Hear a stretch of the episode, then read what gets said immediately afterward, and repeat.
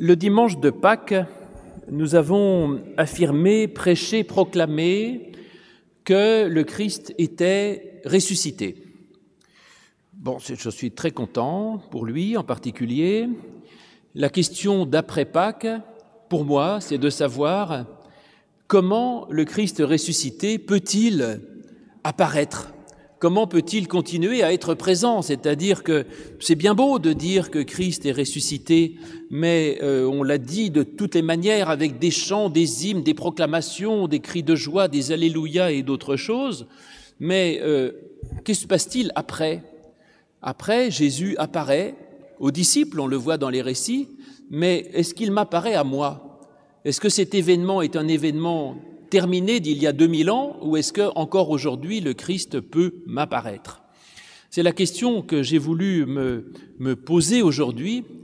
Et donc la question que je voudrais traiter aujourd'hui, c'est celle de, je dirais, de, de l'after Pâques, c'est-à-dire après Pâques, qu'est-ce qu'on en fait? Alors pour ça, euh, selon ma bonne méthode réformée, je me suis dit, ben, je vais lire euh, tous les récits d'apparition du Christ dans les évangiles. Euh, il y a la, le début de la résurrection et après Jésus apparaît aux disciples un peu partout dans les évangiles. Et donc je me suis dit, je vais lire tous ces récits et je vais essayer de comprendre de quelle manière Jésus peut en effet nous apparaître.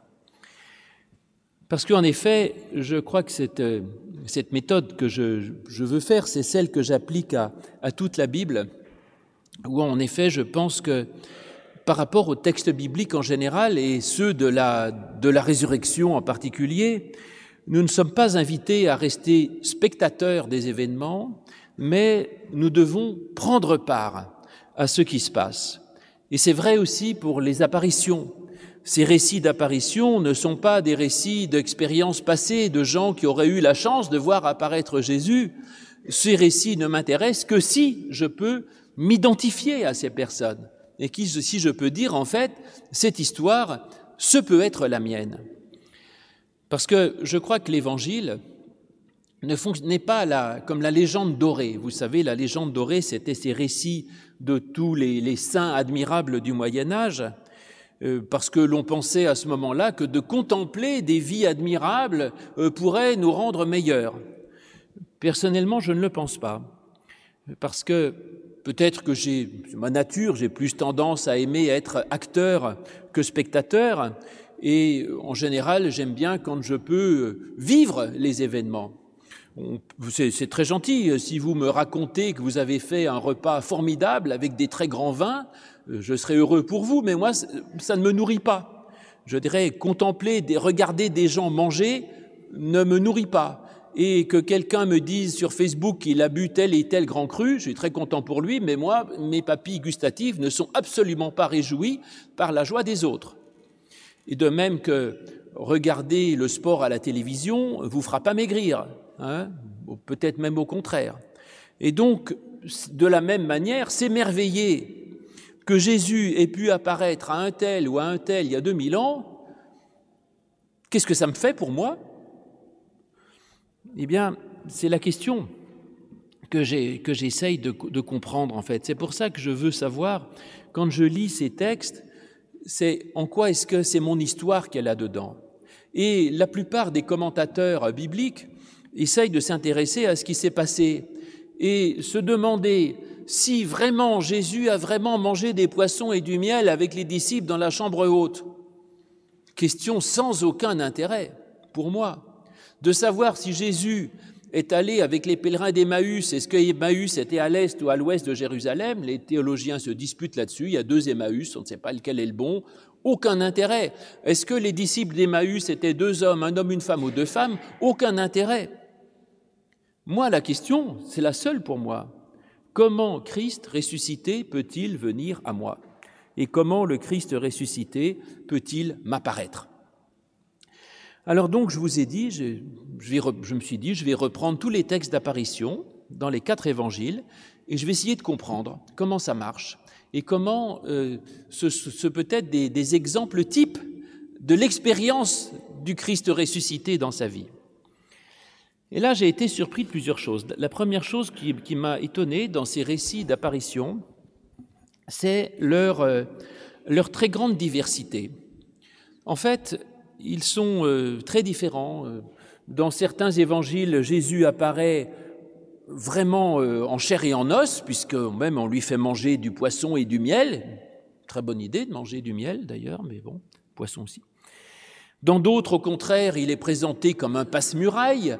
Euh, il traverse les murs, il traverse les portes, euh, il apparaît en même temps à Jérusalem et en Galilée. Enfin bon, il, disparaît miraculeusement, il réapparaît. Mais néanmoins, dans ces récits, malgré toutes ces, ces diversités totales qui font qu'il n'y a aucun parallèle entre les récits des différents évangiles, il y a un certain nombre de constantes. Et c'est ça d'abord que j'ai voulu trouver.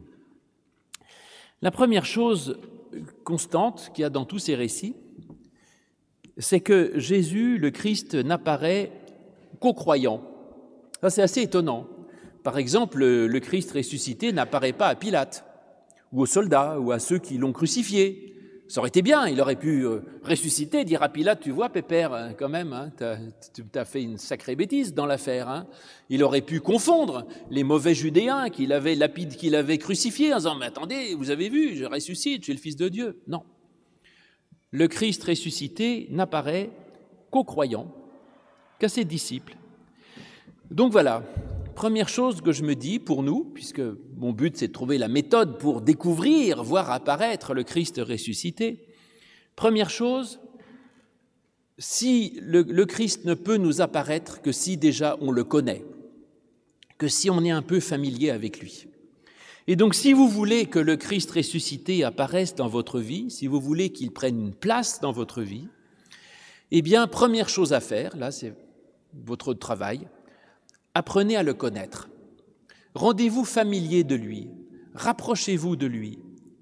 Et, et ça, on peut le faire, même si votre foi n'est pas parfaite, parce qu'on va le voir euh, sans arrêt, les disciples manquent de foi, enfin, ils sont, ils sont pleins de défauts.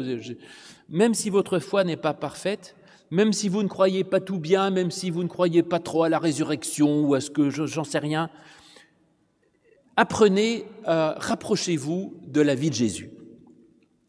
Il faut cheminer avec lui, comme l'ont fait les disciples. Cheminer avec lui, aller avec lui de la Galilée jusqu'en Judée, accompagnez-le jusque dans le récit de Gethsemane, de l'agonie, et accompagnez-le jusqu'à la croix.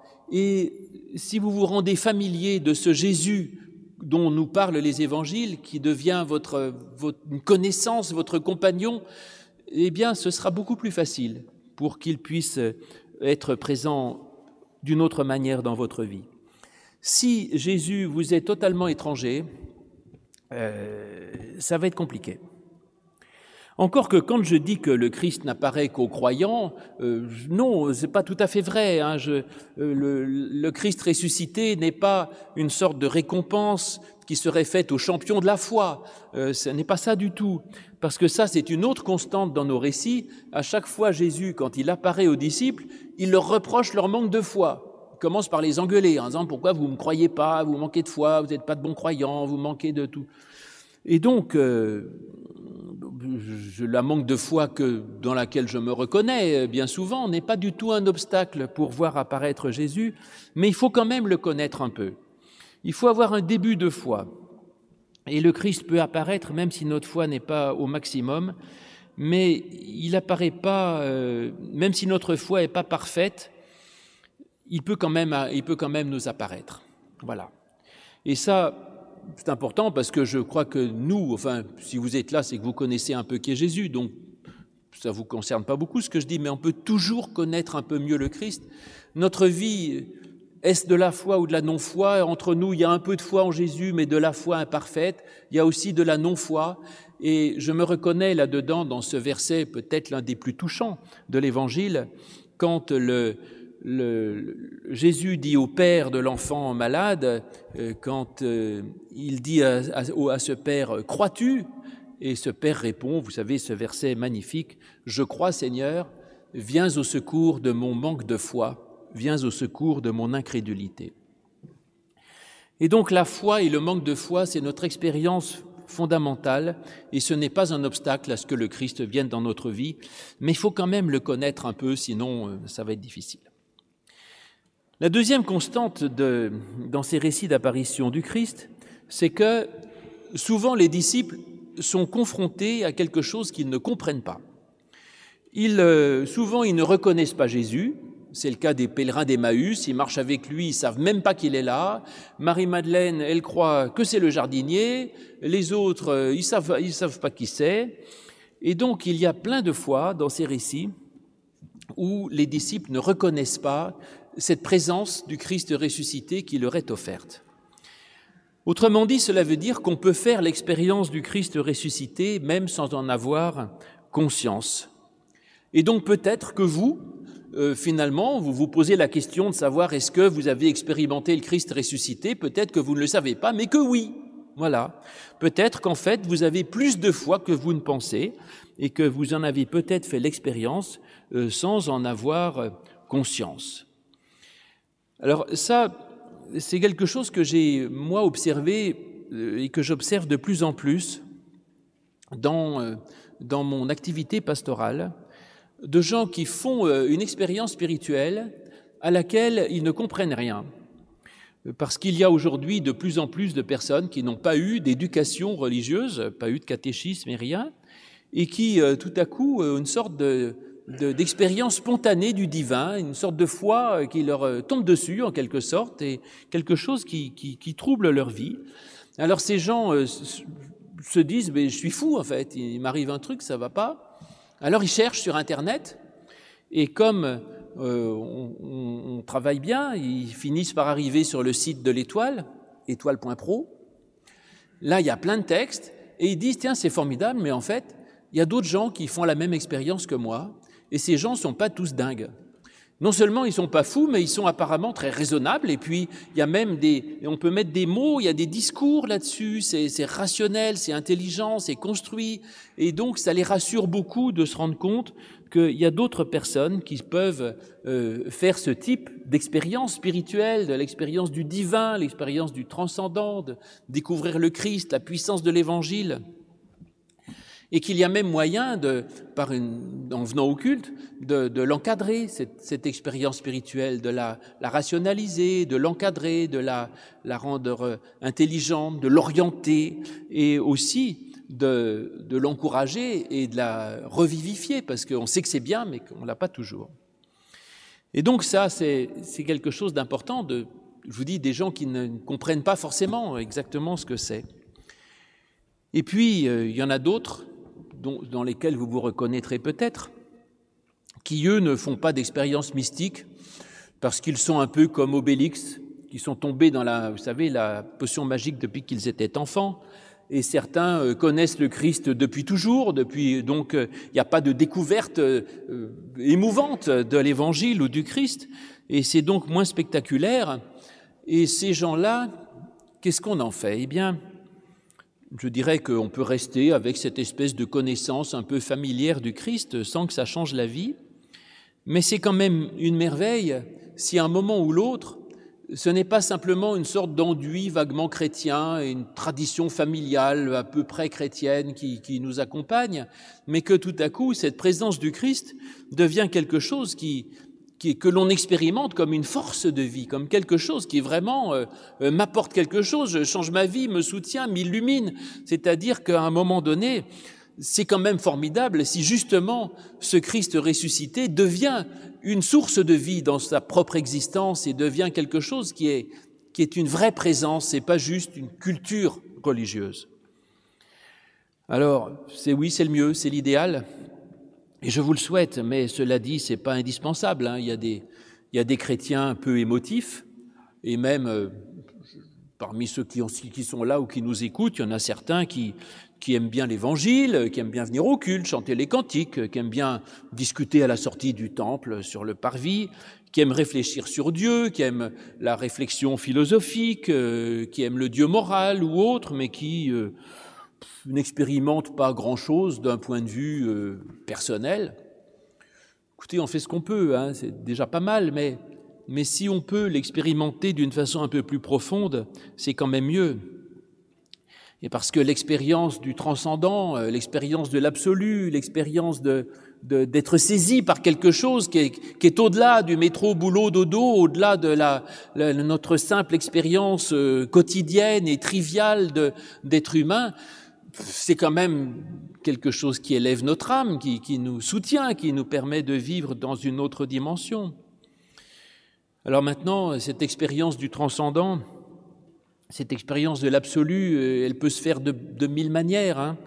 Euh, donc je ne peux pas trop donner d'exemples. Certains peuvent le faire parce qu'ils sont émus d'assister à un office, à une liturgie, à un, texte biblique, à une prière, mais euh, d'autres peuvent être émus par une, une pensée brillante. Ils peuvent être bouleversés par, par la lecture d'un texte philosophique euh, ou par une œuvre d'art, ou même et c'est mon cas, je peux éprouver une sorte de sentiment euh, mystique euh, devant une, une, belle démonstration d'un théorème mathématique. Je dirais, quand, euh, quand je vois la, théorème, la, démonstration par dichotomie et par l'absurde du théorème de Heine-Borel-Lebesgue, je suis... Oh là là, mais c'est... Quelle beauté, quelle rationalité, c'est merveilleux. Comme devant l'art de la fugue ou d'autres choses. Donc l'expérience de l'absolu est quelque chose que l'on peut faire de tas de manières différentes. Donc je ne sais pas comment vous pouvez le faire, mais c'est important, si on peut faire cette expérience, c'est quand même quelque chose de merveilleux. Et de même, dans la relation au Christ, c'est bien qu'à un moment donné, on puisse, si on y arrive, à toucher quelque chose qui est de l'ordre justement de cet absolu, d'une émotion, d'une énergie. Et ça peut être dans, une rencontre par la prière, si on sait prier, qu'on a appris à prier, ou ça peut être dans l'étude d'un texte, du texte biblique. A des gens qui sont plus intellectuels que priants. Et ça, on a les, les, tous les exemples hein, dans nos textes de récits d'apparition. Certains sont dans la chambre haute et ils prient, et, et d'autres, les pèlerins d'Emmaüs, euh, ils prient pas, ils sont pas occultes, euh, ils marchent. Et ils discutent entre eux sur l'évangile, sur la Bible, sur, et ils réfléchissent, et ils discutent, et, et Jésus apparaît là. Et tout à coup, dans cette discussion théologique, il y a quelque chose qui se passe, et ils se disent, mais en fait, on, s'en rendait pas compte, mais Christ était présent dans cette discussion et, et ça change notre vie. Alors, ensuite, autre constante dans ces récits, c'est que, je vous ai dit, c'est compliqué, c'est vrai, et aussi que c'est tellement compliqué que Jésus n'arrête pas d'apparaître et de disparaître. C'est-à-dire qu'il apparaît euh, aux disciples d'Emmaüs, il apparaît, ils le reconnaissent pas. Ensuite, ils le reconnaissent et il disparaît. Euh, il apparaît à Marie-Madeleine, mais ensuite il s'enlève et il dit à Marie-Madeleine ne me retiens pas. C'est assez compliqué. Ça, c'est important de le savoir. C'est que l'expérience de la présence de Dieu, l'expérience du Christ ressuscité dans sa vie, l'expérience mystique en général, ou la foi d'une façon encore plus générale, n'est pas quelque chose de constant. Il y a toujours des hauts et des bas, et euh, il y a des moments où on peut se sentir proche de Dieu et des moments où alors on s'en fiche complètement. Il y a des hauts et des bas, et c'est parfois quand on croit l'avoir, et qu'on se dit là je le touche, paf, ça disparaît, plus rien. Et donc les disciples ont vécu cela toute leur vie. Hein.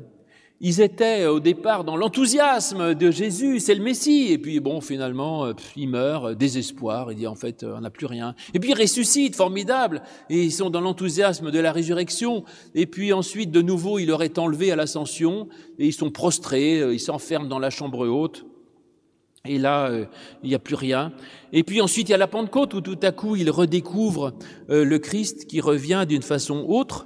Et il revient découvre un autre mode de présence. On en parlera à la Pentecôte dans quelques jours, dans 50 jours moins 7. Ça fait 43. Il découvre que la présence du Christ, elle, se fait d'une façon spirituelle, par, par l'esprit, euh, et non plus euh, trop matérielle, et que euh, cette présence du Christ, c'est une présence comme le Saint-Esprit qu'il avait promis, le Saint-Esprit qui est le paraclet, c'est-à-dire le défenseur, le consolateur, un esprit, une source de vie. Et les disciples, à ce moment-là, à partir de la Pentecôte, c'est intéressant, cessent d'être euh, ballottés par leur expérience spirituelle. Jésus est là, il n'est pas là, je prie, je prie pas, je, sens Dieu, je sens pas Dieu. C'est plus le problème. Il y a une sorte de lissage par euh, l'engagement où tout à coup ils se disent bon, on va pas euh, dépendre sans arrêt de du niveau de, mysticité de sa foi. Et à un moment donné, je, décide que Jésus est présent dans ma vie d'une façon spirituelle, par une source de vie, qui est le, Saint-Esprit de Dieu qu'il nous, nous donne et qu'il nous transmet. Et maintenant, ben, je me mets au boulot et, et j'agis. Bon, mais revenons quand même, soyons plus précis. Jésus, euh, voilà les, les prérequis, les conditions générales, mais dans nos récits, Jésus apparaît dans quelles circonstances aux disciples? Et là, je vous ai dit au départ que j'ai été un peu désarçonné parce que ces textes n'ont à peu près rien de commun. Euh, ils sont tous différents. Si on prend les récits de la vie de Jésus avant euh, sa mort, avant sa résurrection plutôt, ils sont concordants les évangiles racontent, euh, je sais pas moi, la, parabole du semeur, on l'a dans les trois premiers évangiles, les, béatitudes, on sait qu'il les, a dit. Enfin, tout ce qu'a fait Jésus avant sa mort, on a des, concordances assez objectives que chacun raconte à sa manière. À partir de, des, des apparitions, aucun évangile n'est d'accord. Les apparitions de Marc sont propres à Marc, celles de Luc sont propres à Luc et celles de Jean sont propres à Jean. Aucune sont toutes différentes. C'est assez étonnant. Alors, quand j'étais euh, un jeune paroissien, un jeune pasteur plutôt euh, un peu provocateur et impie, je me disais que cette diversité des récits d'apparition du Christ euh, ne voulait nous amener qu'à une seule conclusion, c'était que ces récits d'apparition n'étaient pas des récits historiques et objectifs, Sinon, les disciples auraient été marqués par un événement formidable, ils auraient tous raconté la même chose, mais que c'était des récits purement subjectifs et que c'était des façons imagées pour chacun de raconter leur propre expérience spirituelle. Bon. Alors, est-ce que ces récits euh, vraiment sont des récits Est-ce qu'il n'y avait pas de réalité concrète dans ces apparitions J'en sais rien. Euh, je crois que les auteurs ne sont pas des menteurs, ils ont dit ce qu'ils ont vraiment ressenti. Mais voilà, ce que ça m'enseigne pour moi, qui est important surtout, c'est que le Christ apparaît différemment à chaque personne. Et ce qu'il y a de commun entre tous ces récits d'apparition, c'est qu'ils n'ont rien de commun. Et donc, il n'y a pas d'expérience universelle du ressuscité. Ah. Je crois que c'est vrai ça, c'est-à-dire qu'il y a une diversité totale des expériences spirituelles. Il n'y a pas euh, deux personnes qui auront le même rapport au Christ ressuscité et de la même manière. Par rapport au Christ des évangiles, euh, avant sa mort, c'est assez objectif. Euh, Jésus a enseigné, on peut se positionner par rapport à son enseignement. heureux ceux qui procurent la paix, car ils seront appelés fils de Dieu. Je suis d'accord ou pas d'accord. Moi, je suis chrétien, je dis qu'il a raison. Si vous trouvez qu'il a tort, c'est que vous n'êtes pas chrétien. Voilà, c'est tout. Vous pouvez préférer la discorde, la haine et la violence à la paix, c'est votre choix. Mais quant au Christ ressuscité, c'est-à-dire quant à la foi, là c'est autre chose. Euh, la foi de chacun n'appartient qu'à chacun. Il n'y a pas de modèle. Et, et, votre propre foi, votre rapport à ce que représente le Christ aujourd'hui, votre rapport à Dieu, ça ne dépend que de vous, de votre, votre éducation, votre système mental, de, de votre nature. Et personne ne peut juger de votre foi, ni la mépriser, ni la condamner, ni, ni, ni, quoi que ce soit. Et du coup, j'ai toujours été très convaincu de ça, de cette diversité de l'expérience spirituelle. Et du coup, et je vous disais, le, le, catéchisme est quelque chose de très compliqué quand on enseigne aux enfants comme nous le faisons, faisons aujourd'hui là. C'est que si on confie le catéchisme à un seul catéchète, eh bien, ça ne va pas parce qu'on va mettre les enfants devant un discours à prendre ou à laisser. Quelqu'un va dire, voilà, pour moi, Christ ressuscité, c'est ça. Alors, on écoute. Si ça parle, vous avez gagné, mais si l'autre dit, bah, alors là, je comprends rien du tout, eh bien, vous l'avez perdu. Et en fait, je pense que, justement, il n'y a pas un seul mode de rapport au Christ, une seule relation à Dieu, à la foi et à la religion. Et on a de la chance à l'étoile parce que nous arrivons même dans nos catéchismes à avoir plusieurs intervenants. Les premières années sont faites par quelqu'un, les deuxièmes par un autre, les troisièmes par un autre. Les moniteurs d'école biblique sont nombreux. et moi-même, dans le catéchisme que je fais aux dernières années, je fais euh, à chaque fois venir un témoin, quelqu'un d'extérieur qui n'est pas, pas moi, pas pasteur, etc., et qui vient dire sa foi, et qui va le dire avec ses mots qui ne sont pas les miens, avec sa sensibilité qui n'est pas la mienne. Et je crois que ça augmente la chance aux jeunes de pouvoir trouver leur place. Et à l'étoile, même pour les, grands, je dirais, on a aussi cette chance d'avoir euh, deux pasteurs, plus des intervenants extérieurs qui viennent prêcher de temps en temps.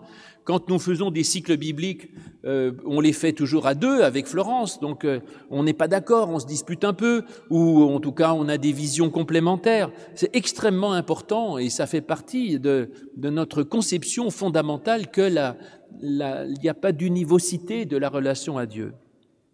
Mais je dirais que même moi, en tant qu'adulte, euh, il y a des livres de théologiens qui me passionnent et, euh, et d'autres qui m'ennuient à un point que je ne peux pas en lire une page sans que ça me tombe des mains.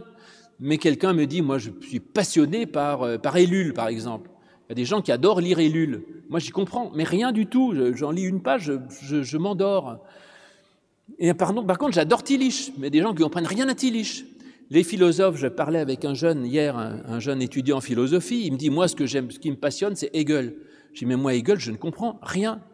Par contre, je lui dis, mais moi, ce que j'aime, c'est Heidegger. Je suis un fan d'Heidegger. Je lis L'être et le temps, euh, comme vous, vous lisez le, journal du matin au petit déjeuner. Je, ça, me, stimule, ça me passionne, ça m'enthousiasme. Il dit, mais être temps, j'y comprends rien. Ben écoutez, moi, j'en sais rien. Euh, c'est comme ça.